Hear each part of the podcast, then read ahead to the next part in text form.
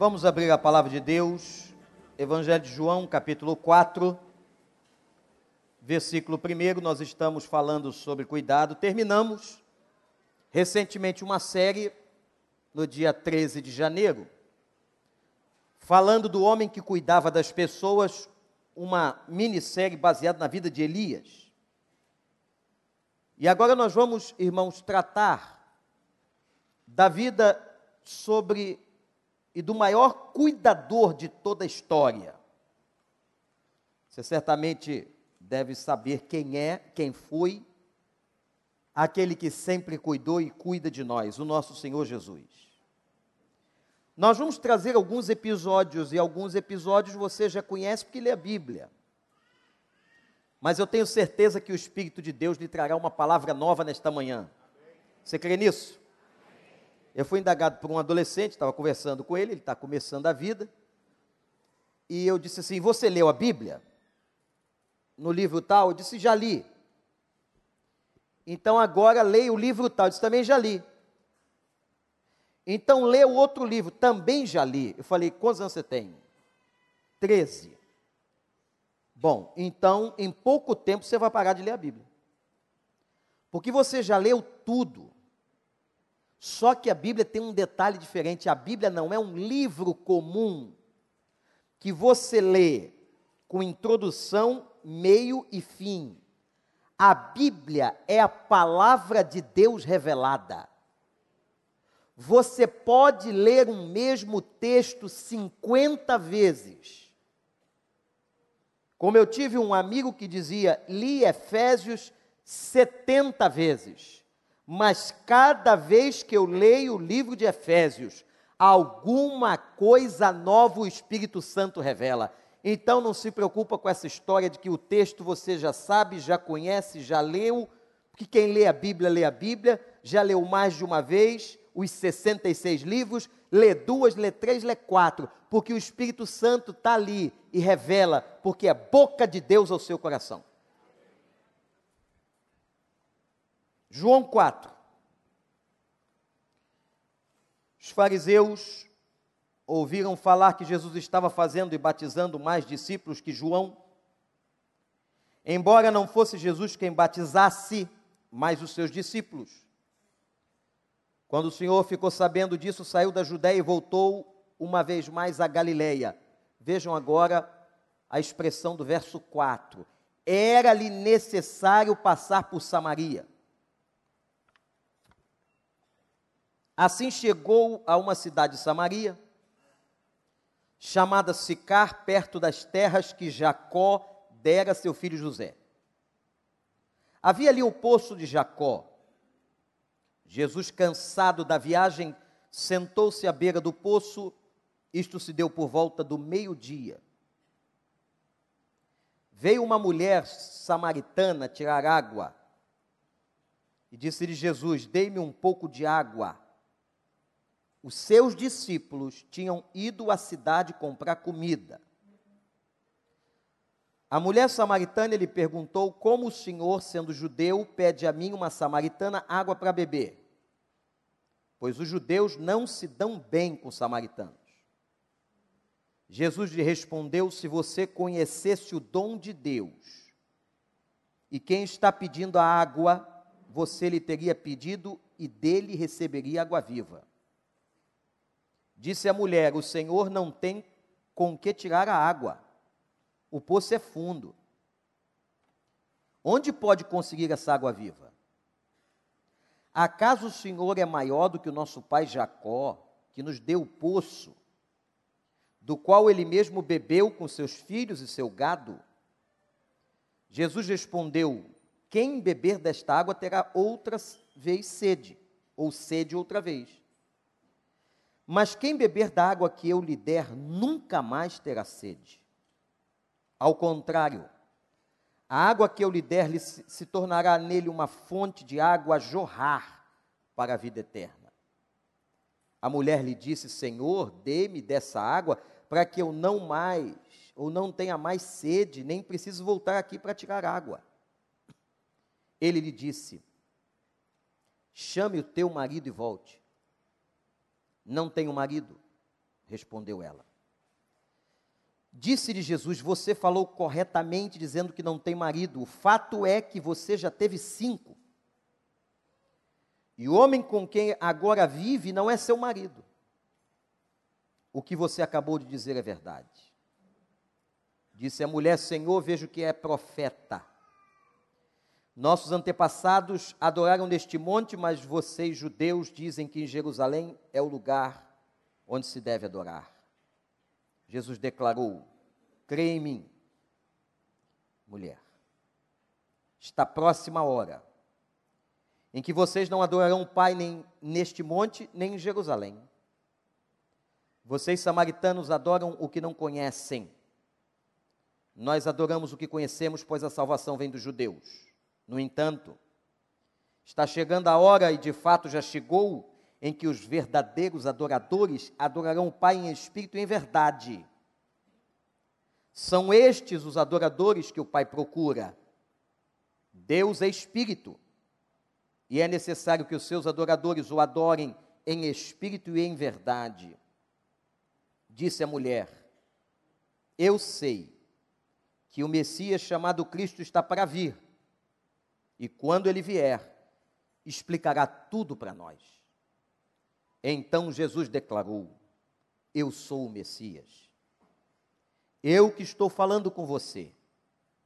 Naquele momento, os seus discípulos voltaram e ficaram surpresos ao encontrá-lo conversando com uma mulher, mas ninguém perguntou o que queres saber ou por que está conversando com ela. Então, deixando o seu cântaro, a mulher voltou à cidade e disse ao povo: Venham ver um homem que me disse tudo o que tenho feito. Será que ele não é o Cristo? Então saíram da cidade e foram para onde ele estava. Que o Espírito Santo nos abençoe. Nós costumamos a ler o texto da ótica da mulher samaritana. Falamos da sede da mulher, falamos daquela mulher que não conhecia exatamente a palavra. Falamos da maneira como ela vai reconhecendo a Cristo, quer dizer, toda o sermão ou a maior parte do sermão ou das mensagens que você escuta, você escuta mensagens a partir de uma ótica que parte da mulher. Eu quero agora uma ótica partindo de Cristo.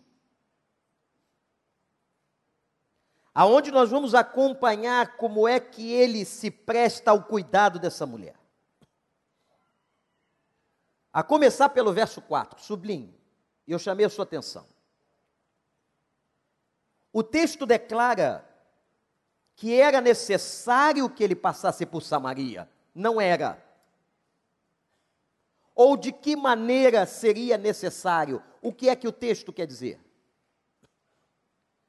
Se você olhar as circunstâncias do texto, você diria que passar por Samaria era uma possibilidade absolutamente improvável. Cristo não deveria passar por ali, ele era judeu, havia animosidade política, social. Mas por que era necessário? Não podemos entender outra coisa a não ser a necessidade espiritual daquela mulher. Isto é, na agenda de Deus, na agenda de Jesus, estava esta mulher, cujo nome não sabemos, mas muito importante aos olhos de Deus, porque Deus valoriza todas as pessoas, independentemente de classe social, de cor, de time por qual torcem, não importa. Deus ama você. E na agenda, como um dia na agenda de Deus estava o seu nome. Um dia Deus em Cristo cuidou de você. Lembra agora da tua conversão. Aonde foi? Não sei. Se num templo, num acampamento, na rua, sozinho lendo a Bíblia? Não sei. Mas naquele dia da tua conversão, numa decisão consciente, você entregou sua vida a Cristo, aquele foi o seu dia do novo nascimento. o dia em que Jesus cuidou de você. Esse foi o dia em que ele cuidou daquela mulher conhecida pela cidade onde morava. Era necessário passar por ali. Como Jesus se importa com a gente. E mais um detalhe. Por que que doze homens vão comprar comida e deixam Jesus sozinho? Sintomático. Podia ter ido dois. Por mais bolsas que fossem trazer do mercado, iriam quatro. Eram doze para comer. Mas não. Curiosamente, o texto declara que vão os doze. E curiosamente, o texto demonstra que Jesus está sozinho. Era estratégico, era divino, porque há assuntos da nossa vida e sobre a nossa vida que Deus trata com a gente no particular. Deus não expõe a sua vida. Deus nunca expôs o pecado, a fragilidade de quem quer que seja. Foi assim com a mulher pega em flagrante adultério. Ele só lhe aplicou disciplina quando todo mundo havia ido embora. E ele agora está diante de uma mulher e vai tratar de um assunto pessoal, particular, íntimo. E ele vai tratar sozinho com ela. Jesus faz isso. Esse Deus é maravilhoso não esmaga a cana quebrada, não apaga o borrão que fumega, como dizia o profeta Isaías.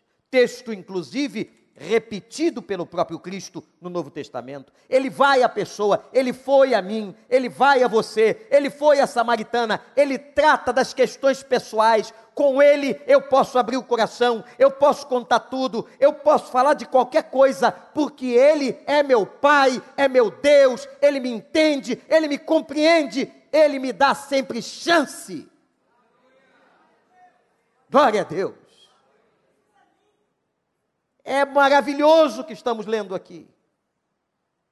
De um Cristo que vai colocar na agenda.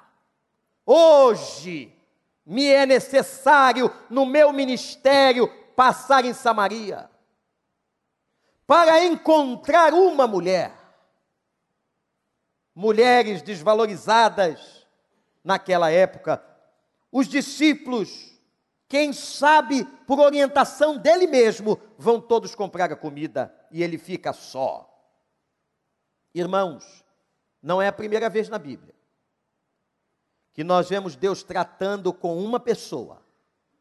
Isso é cuidado, deixando a multidão. Ele podia pregar aquela hora para toda a cidade de Samaria. Ele tinha poder para isso. Ele podia falar para todas as pessoas de Samaria. Ele podia montar um palanque em Samaria. Ele podia trazer todo mundo que morava em Sicar. Mas não. Ele queria falar no particular, na intimidade, na pessoalidade daquela mulher.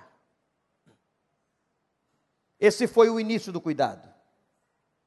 E eu quero mostrar a você agora alguns passos do cuidado de Cristo com ela que agora eu quero que você aprenda, eu quero aprender com Ele. Ele é nosso mestre, gente. É o nosso Senhor. É com quem nós aprendemos todas as coisas. Amém ou não? E como é que ele foi cuidando dela? É ele que puxa a conversa. Ele puxa a conversa. Isto é incrível. Porque era vedado a um judeu publicamente puxar conversa com uma mulher. Ele podia ser repreendido pela própria lei. E mais, ela não era só uma mulher, ela era uma mulher samaritana. Uma confusão étnica, porque samaritanos, na verdade, eram judeus misturados. Uma história que nasceu séculos atrás deste episódio, e se criou uma rixa porque os judeus que foram habitar em Samaria passaram a casar com mulheres que não eram judias e geraram uma geração inteira misturada, e por causa disso, agora havia um cisma, havia uma crise, porque os samaritanos não eram considerados judeus puros, mas no fundo a origem era uma origem judaica. Como Jesus fala com uma mulher e uma mulher samaritana? Cuidado de Deus com cada criatura, com cada pessoa, com cada povo, com cada família, com cada casa, com cada esquina. Louvado seja o nome do Senhor. Ele puxa a conversa e ele usa, veja aqui, preste atenção no que eu vou dizer, porque é muito importante. Ele usa o contexto. Você que está querendo cuidar de alguém? Você que já chegou para o pastor, Sim, pastor, eu quero muito evangelizar, eu quero muito cuidar de uma pessoa, eu quero muito me aproximar, mas eu não sei como fazer. Eu não sei como começar. Comece com o que a pessoa tem. Comece com o que o contexto está te dando de oportunidade ou de porta aberta. Vigie, esteja atento. Às vezes ela está com a camisa de um time de futebol, comece por ali. Mas eu não entendo nada de futebol, pastor. Mas se lembra aí do Garrincha, do Pelé, fala alguma coisa. Às vezes ela está numa outra situação. Você percebe ela reclamando ou falando alguma coisa contra a situação brasileira, uma crise, o ônibus que está quente, o BRT que está parado, o Uber, todo mundo quer falar alguma coisa, não é não? E você também. Esse negócio das mídias sociais é exatamente o lugar da expressão, do Twitter, do falar, do botar a boca. Agora todo mundo é artista de cinema, todo mundo pode falar o que quiser. É isso que as mídias sociais estão fazendo. Quantos aí se transformaram em atores, atrizes que estão fazendo vídeo em casa. Eu tenho descoberto aqui na igreja cada coisa que eu não posso revelar. Como é que esse irmão tem tanto dote para o teatro, fazendo vídeos assim? Uns vídeos muito bons, muito interessantes, outros nem tanto, mas sempre válido. Começa a usar essa expertise, esta competência de comunicação para levar o que é mais precioso à pessoa, a salvação em Jesus Cristo. Amém, igreja? Comece a usar o seu zap, o seu celular, o seu Facebook, agora o Instagram, não é que está na moda, e comece a postar coisas interessantes. Em vez de você postar você caminhando no shopping, posta o culto, por exemplo. Posta um hino de adoração, posta uma expressão da mensagem que valeu a pena para você. Poste alguma coisa que edifique para a honra e glória do nome do Senhor. Estou certo não, irmãos? Estou não? Ou, obrigado. Ele foi com o que ela tinha. Qual era o problema? Qual era a questão? O que, que ela tinha? Ela tinha uma lata d'água na cabeça. Vai ao poço buscar água. O que ele faz? Cansado, e aqui é um momento lindo da humanidade de Jesus o Cristo que está humanizado, o Deus que se fez carne sente sede. E ele vai a ela e lhe pede um pouco de água. Aí ela, ao olhar para ele, o reconhece como judeu. Talvez pela expressão, ela que parece ser uma boa observadora de homens,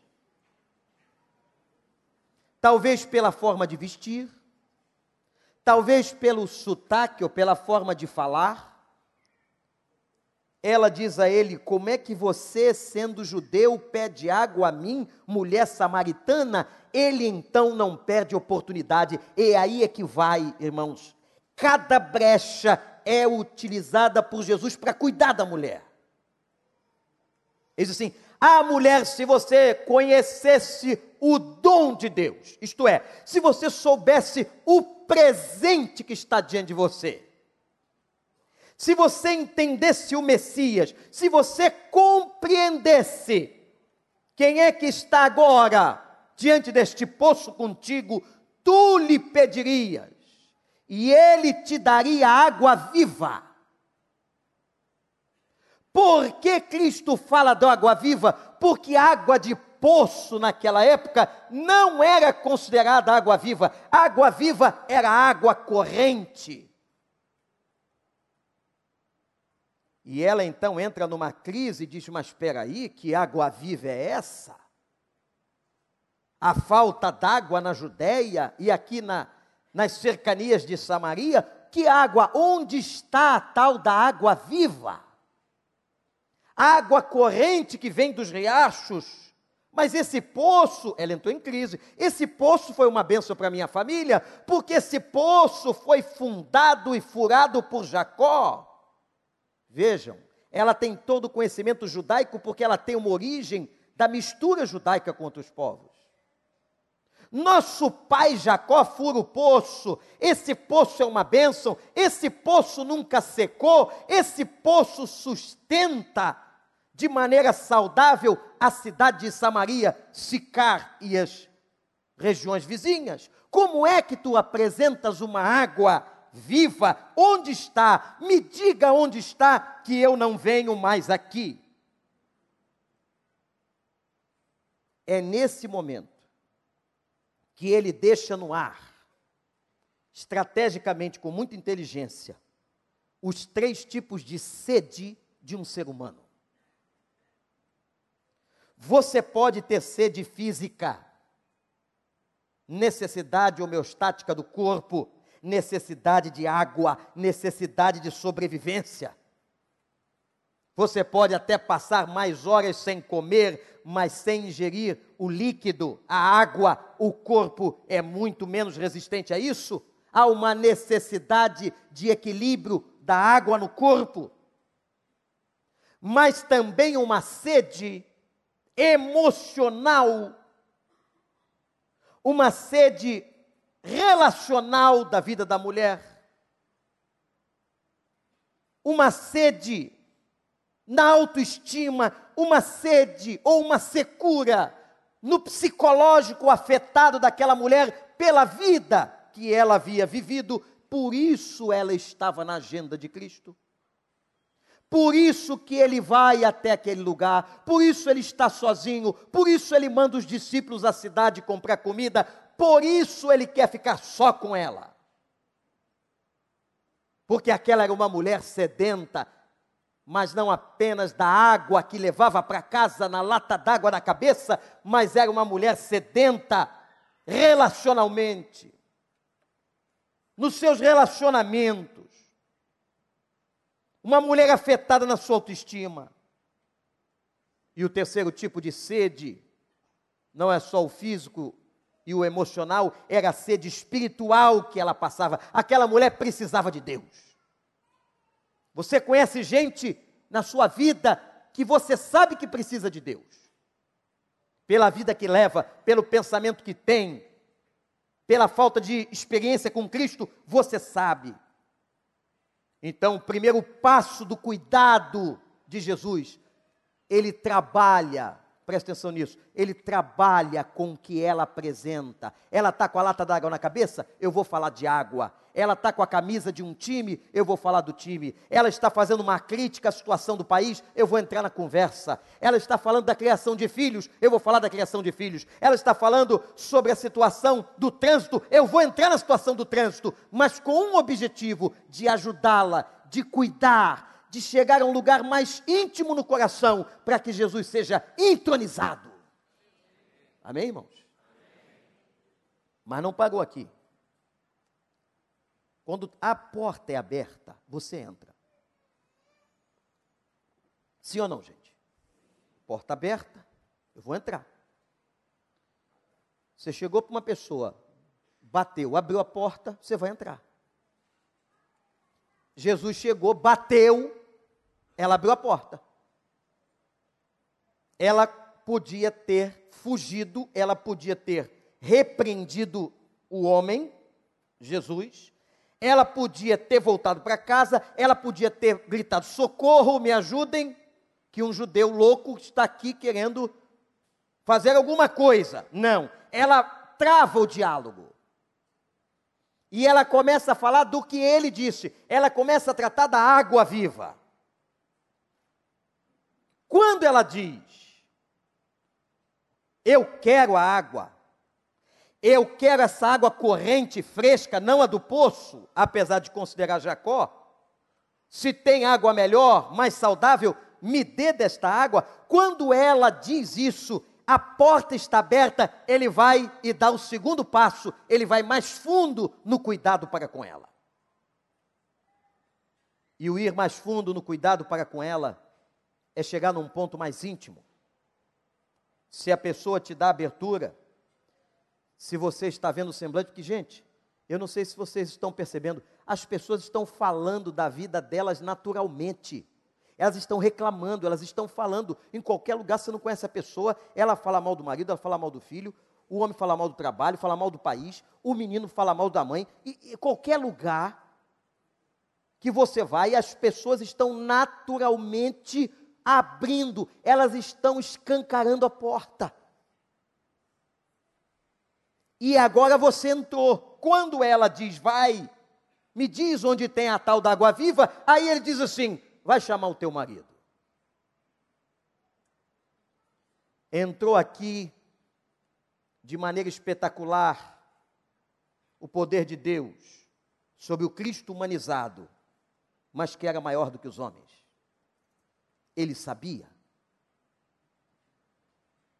em algum grau da onisciência, porque Cristo perdeu a plenitude da onisciência. Ele não sabia mais de tudo quando era Deus, junto ao Pai sabia de tudo. Agora não, tanto é que ele declara: Eu não sei o dia da minha volta, só meu Pai. Ele perde a integralidade da onisciência. Mas ele não perde parte da onisciência. Como ele perdeu a integralidade da onipresença. Ele tinha que ir na casa de Jairo, mas ele primeiro cura a mulher hemorrágica. Ele não podia estar em dois lugares ao mesmo tempo. Ele perde a onipresença. Como ele perde a onipotência. Talvez isso escandalize você. Mas como? Sim, porque ele morre onipotentes não morrem. Mas por que ele perdeu a integralidade da onipotência, da onisciência e da onipresença? Porque ele se humanizou, ele virou gente de carne como nós. Por isso que o seu sacrifício é maravilhoso. Ele sofreu por nós, ele sentiu. Hebreus vai declarar que ele experimentou todo tipo de tentação e de provação humana. Ele teve conhecimento de causa, da causa humana para morrer no Calvário. Mas naquela hora, com algum grau ainda de onisciência, ele sabia da situação afetiva dela e disse: Dissestes bem, você já teve cinco maridos. Mulher gostava de casar. Mas o homem com que você se relaciona agora não é o teu marido, ela estava no sexto. A gente não sabe aqui se ela era uma viúva. Misericórdia. Uma mulher que matou cinco maridos é a verdadeira viúva negra. Aquela aranha que com uma picada detona. Tem alguns casos históricos aqui.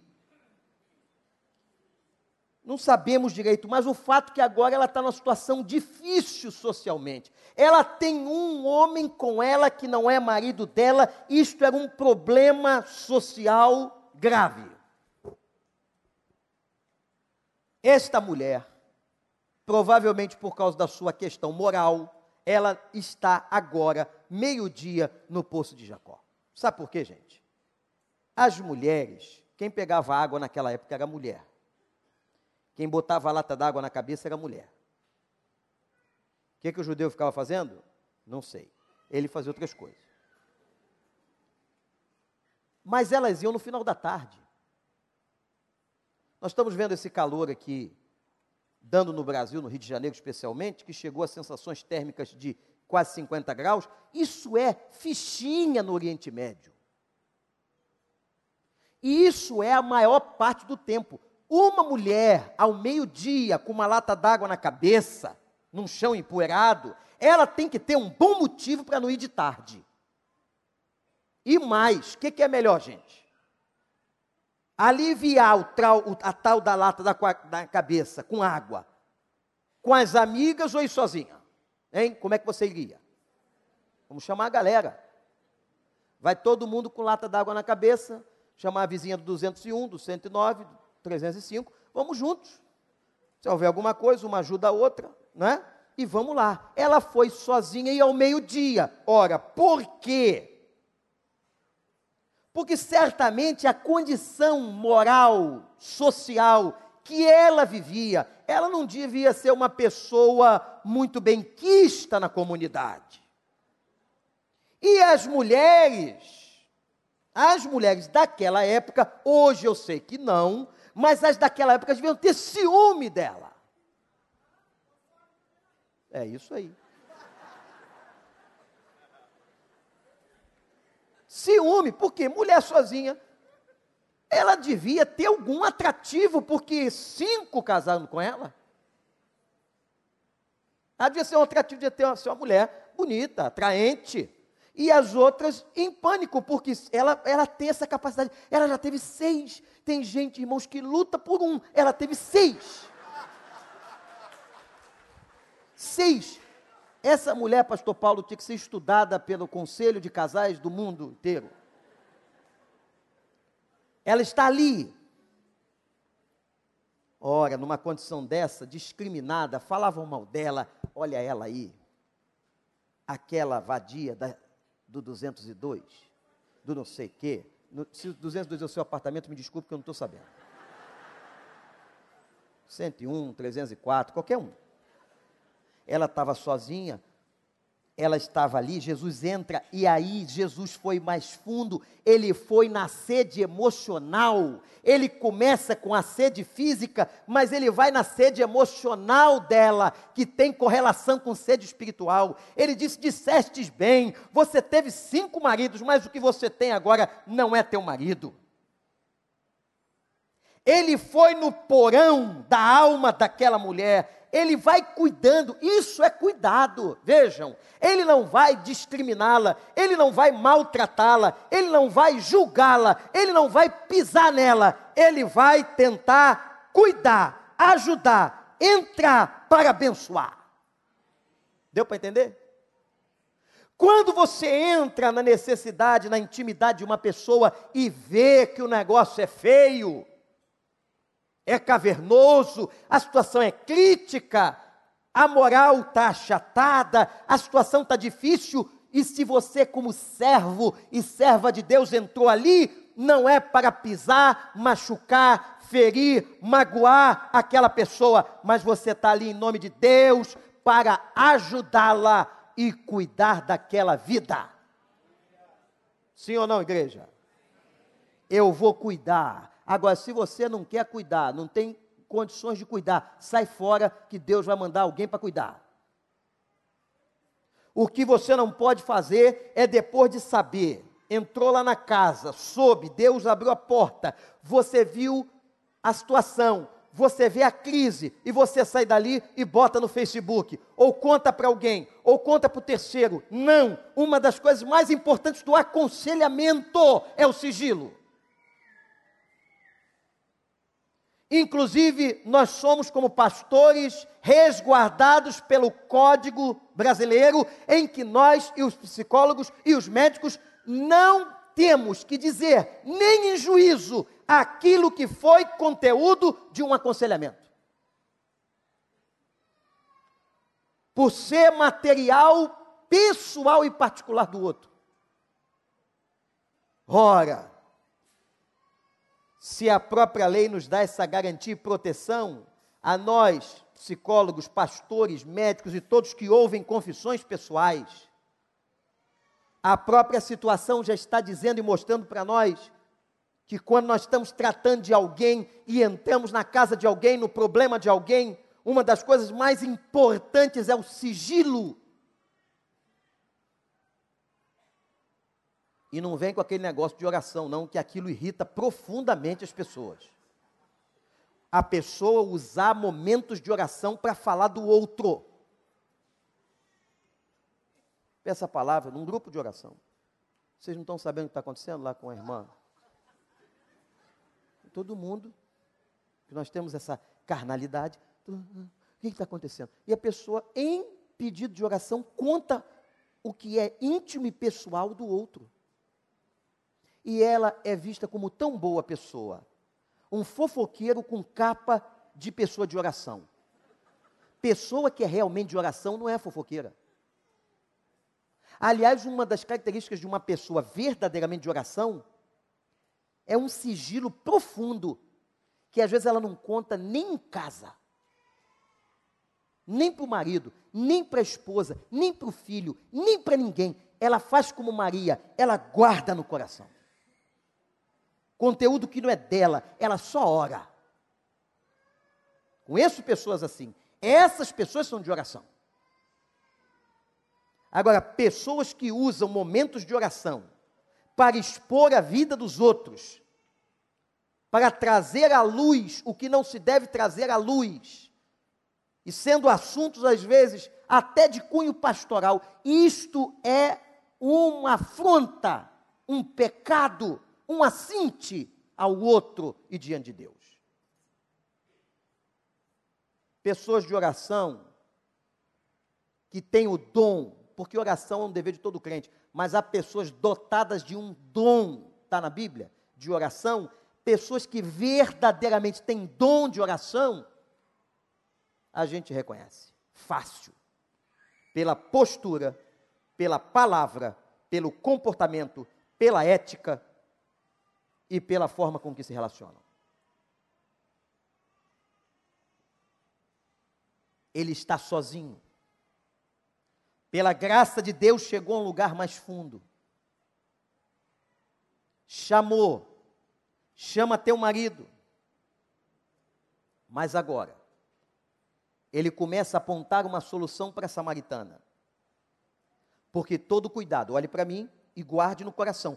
Todo cuidado que eu tenho com uma pessoa, tudo que eu quero fazer por uma pessoa, todo trato que eu estou dando a uma pessoa, aponta mostra uma solução. Qual era a questão principal daquele encontro? A situação principal daquele encontro era a sede que ela tinha dentro dela de perdão. Aquela mulher discriminada, aquela mulher que foi ao meio-dia, aquela mulher que foi pegar água sozinha, entra num assunto que é o assunto, pastor Miqueias, da adoração. Por quê? E ela pergunta para ele, depois de ver que ele tem um conhecimento sobre ela, que ele foi, leu o coração dela, ela diz assim: Vejo que és profeta, um dia o Messias vai vir, ela ainda não tinha todo o conhecimento sobre ele, ela não tinha tido a experiência, não havia sido desvendado tudo. Eu vejo que és profeta, o Messias virá. Mas eu quero saber uma coisa. Aonde que se deve adorar? Por quê? Porque os judeus diziam: só adoremos, como dizem os salmos, em Jerusalém, no monte, no Monte Sião. Mas quando os samaritanos, de origem judaica, se misturam, se tornam samaritanos, eles passam na rivalidade dizer: não, não é mais em Jerusalém, é aqui no Monte Gerazim. E a mulher agora está entre duas questões teológicas que ela traz na mente dela, porque ela estava sinceramente querendo saber, ela vê que ele tem um conhecimento grande, que ele sabe mais, e ela diz assim: aonde uma pessoa adora, eu quero ser uma adoradora. Onde uma pessoa adora, é lá em Jerusalém ou é no Gerazim? Por que, que ela fala isso? Porque ela pergunta sobre isso. Por uma razão. E agora é questão de estudar a palavra. Porque a adoração tem a ver com perdão. Na verdade, quando ela quer saber o lugar da adoração, ela quer saber o seguinte: como eu posso ser perdoada do que eu estou vivendo? Tocar no problema da adoração é tocar no problema dela, como religiosa. Porque quando um judeu falava de adoração, na cabeça dele havia uma íntima relação entre adorar a Deus e o perdão. Porque, gente, atenção, atenção. Só podia adorar quem fora perdoado. Na mentalidade deles, se uma pessoa não fosse perdoada, ela não tinha moral espiritual e condições de adorar. Por isso que ela entra no ponto da adoração. Esse texto é fantástico. E ele quebra, mais uma vez, o julgo da lei e do legalismo, dizendo assim: não é nem em Jerusalém e nem em Gerazim. Porque o Pai está buscando adoradores que adorem em espírito e em verdade. Quando ele fala em espírito, ele está falando do interior, da emoção, do que os gregos chamavam da alma, do espírito humano, em espírito, em verdade. E quando ele fala em verdade, ele está falando na racionalidade, na cognição. Sabe o que ele quer dizer aqui, gente? Verdadeiros adoradores adoram o Pai com toda a sua alma, com toda a sua emoção, com todo o seu espírito e com toda a sua inteligência. Os verdadeiros adoradores. E eles assim: o Pai está procurando. Interessante. E eu fico pensando, misericórdia, será que o Pai está procurando numa congregação quem é verdadeiramente adorador? Quem é que verdadeiramente se apresenta com toda a intensividade da alma, das emoções, do espírito e com toda a racionalidade, o Pai está procurando. Uma coisa é ser membro da igreja, outra coisa é ser adorador. Podem ser duas coisas diferentes. O ideal é que você seja crente, batizado, membro da igreja e adorador em espírito e em verdade, porque se não for assim, não for dessa forma, não vale. É com a mente, é com o coração, é com a vida. E outra, adoração não se restringe a 20 minutos, a duas horas de culto domingo. Adoração é um estilo de vida. Eu adoro a Deus com as minhas emoções, com a minha mente, com meu coração, com meu espírito, agora, hoje de tarde na minha casa, amanhã no trabalho, depois no transporte, em qualquer lugar. Eu sou verdadeiro adorador o tempo inteiro. A olharem para mim, a olharem para você, eles vão ver aquele que você adora, Jesus de Nazaré. Mas o problema dela era perdão.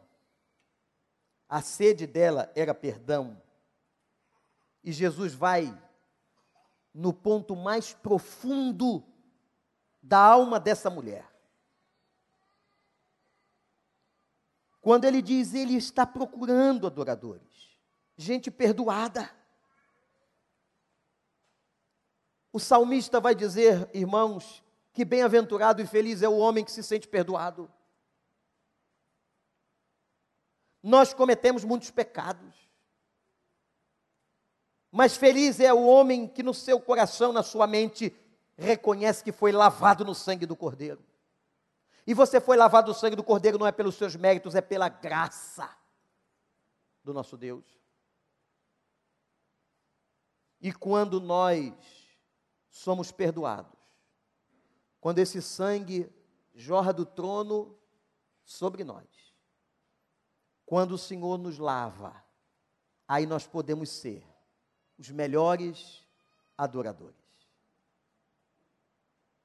Havia um tempo em que na liturgia dos cultos das igrejas havia um momento de confissão de pecados. Mas não pode estar na liturgia dos cultos somente. Tem que estar na vida.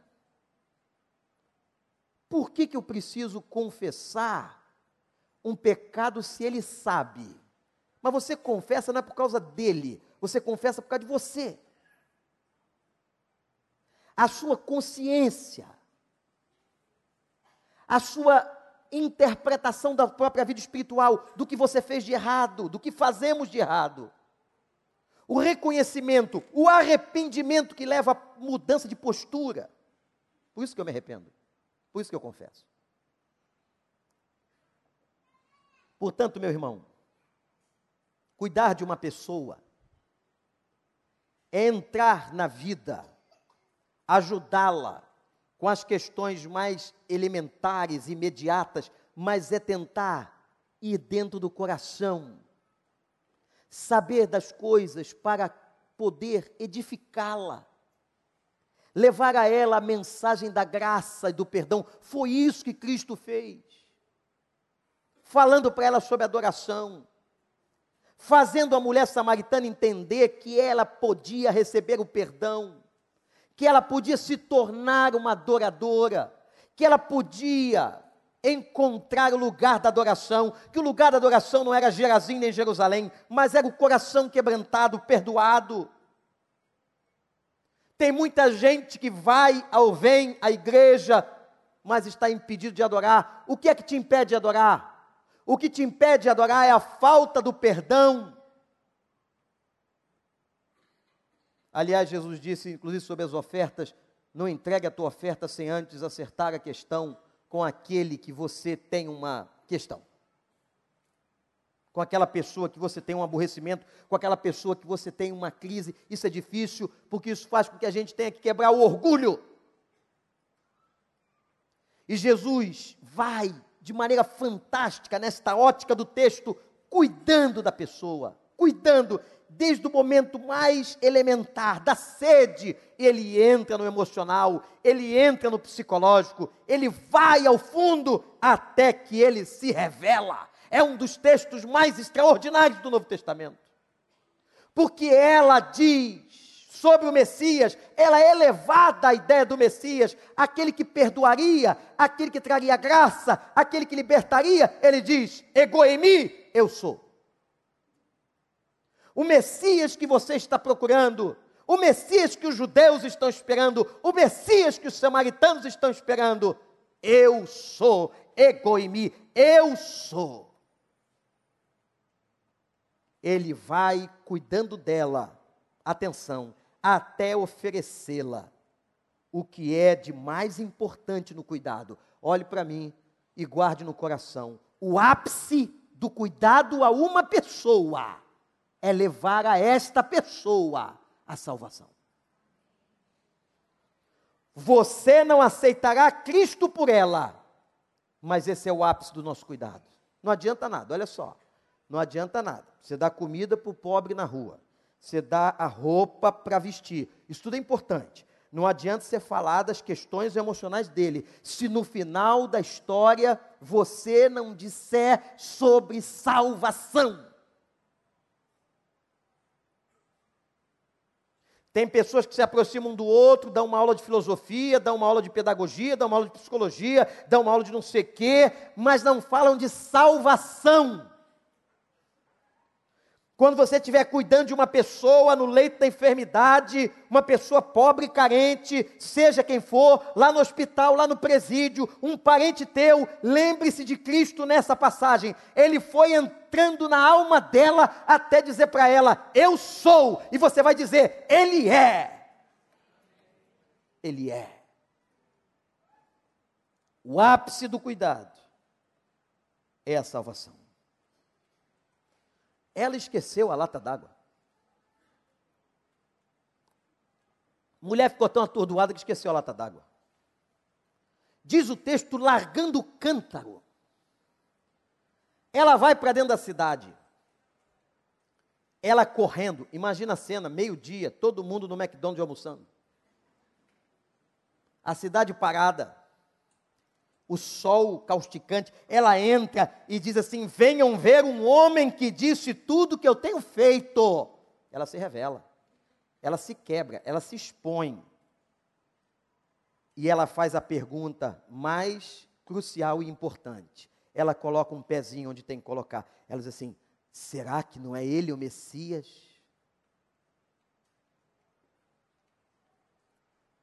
A resposta para o texto e para os samaritanos acontece em Atos. Quando você vê o livro de Atos e vê que o evangelho alcança Samaria.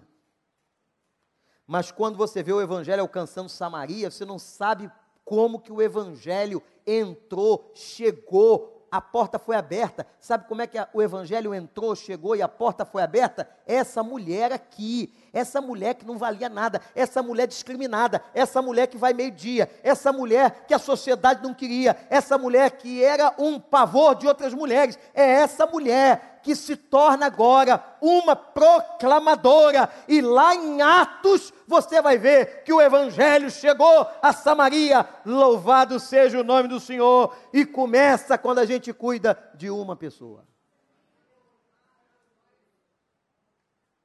Quanta gente nós começamos a cuidar um e aquele um se transformou num arauto, num proclamador, numa bênção na sua família, na sua cidade, na sua terra, no seu país e para as nações.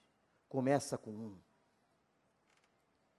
E ela entende que Jesus, e ela começa a entender. Aqui começa o início do discipulado. E agora depois tinha que alguém chegar para ela dizer, não era ele mesmo. E certamente ela entendeu que ela era ele mesmo, porque ela causou uma bagunça santa na cidade de Samaria. E eu quero terminar dizendo o seguinte: uma pecadora se transforma numa adoradora. Uma pecadora se transforma numa proclamadora. Que agora entendeu que o perdão que ela precisava o perdão era a base de todo o processo de adoração. E é isso que a gente tem que entender nesse texto. Nós que temos que cuidar de pessoas, o que a gente tem que levar é o Cristo da graça, é o Cristo do perdão. E nunca, nunca termine a conversa com quem quer que seja, no seu consultório, no seu trabalho, na sua vizinhança, sem dizer: Ele é aquele que perdoa e que salva. O resto você não pode fazer. É o Espírito que convence o homem do pecado, da justiça e do juízo. Que Deus nos abençoe. E hoje à noite nós vamos ver Cristo cuidando de uma outra pessoa. Se hoje de manhã cuidou de uma mulher que não valia nada, nós vamos ver ele cuidando de um homem que nada valia. Ele era especialista em cuidar de gente ruim, como eu e você. Abaixe sua cabeça e ore. Nós estamos conclamando a igreja a que seja uma igreja cuidadora. Quando os meninos pastores estavam lá, no ninho do urubu, momento dramático e difícil da vida de pessoas. Eu passei mensagem para eles dizendo: falem, sejam usados, que o Evangelho, que o nome de Cristo seja proclamado nessa oportunidade e em qualquer outra oportunidade. Que nós saibamos usar as oportunidades, Senhor pessoas que estão precisando tanto do perdão, pessoas que precisam reencontrar a graça, pessoas que precisam sair da condição de pecadoras para a condição de adoradoras. Ajuda, ajuda-nos, Senhor. Aqui olhando para Cristo, possamos todos nós nos espelharmos nele e cuidarmos daqueles que o Senhor coloca no nosso caminho. Que a gente possa fazer uma agenda para cuidar. Porque é isso que faz diferença na vida. É isso que faz diferença no trabalho, na família. É levar o teu nome. E é por esse nome que oramos. Amém.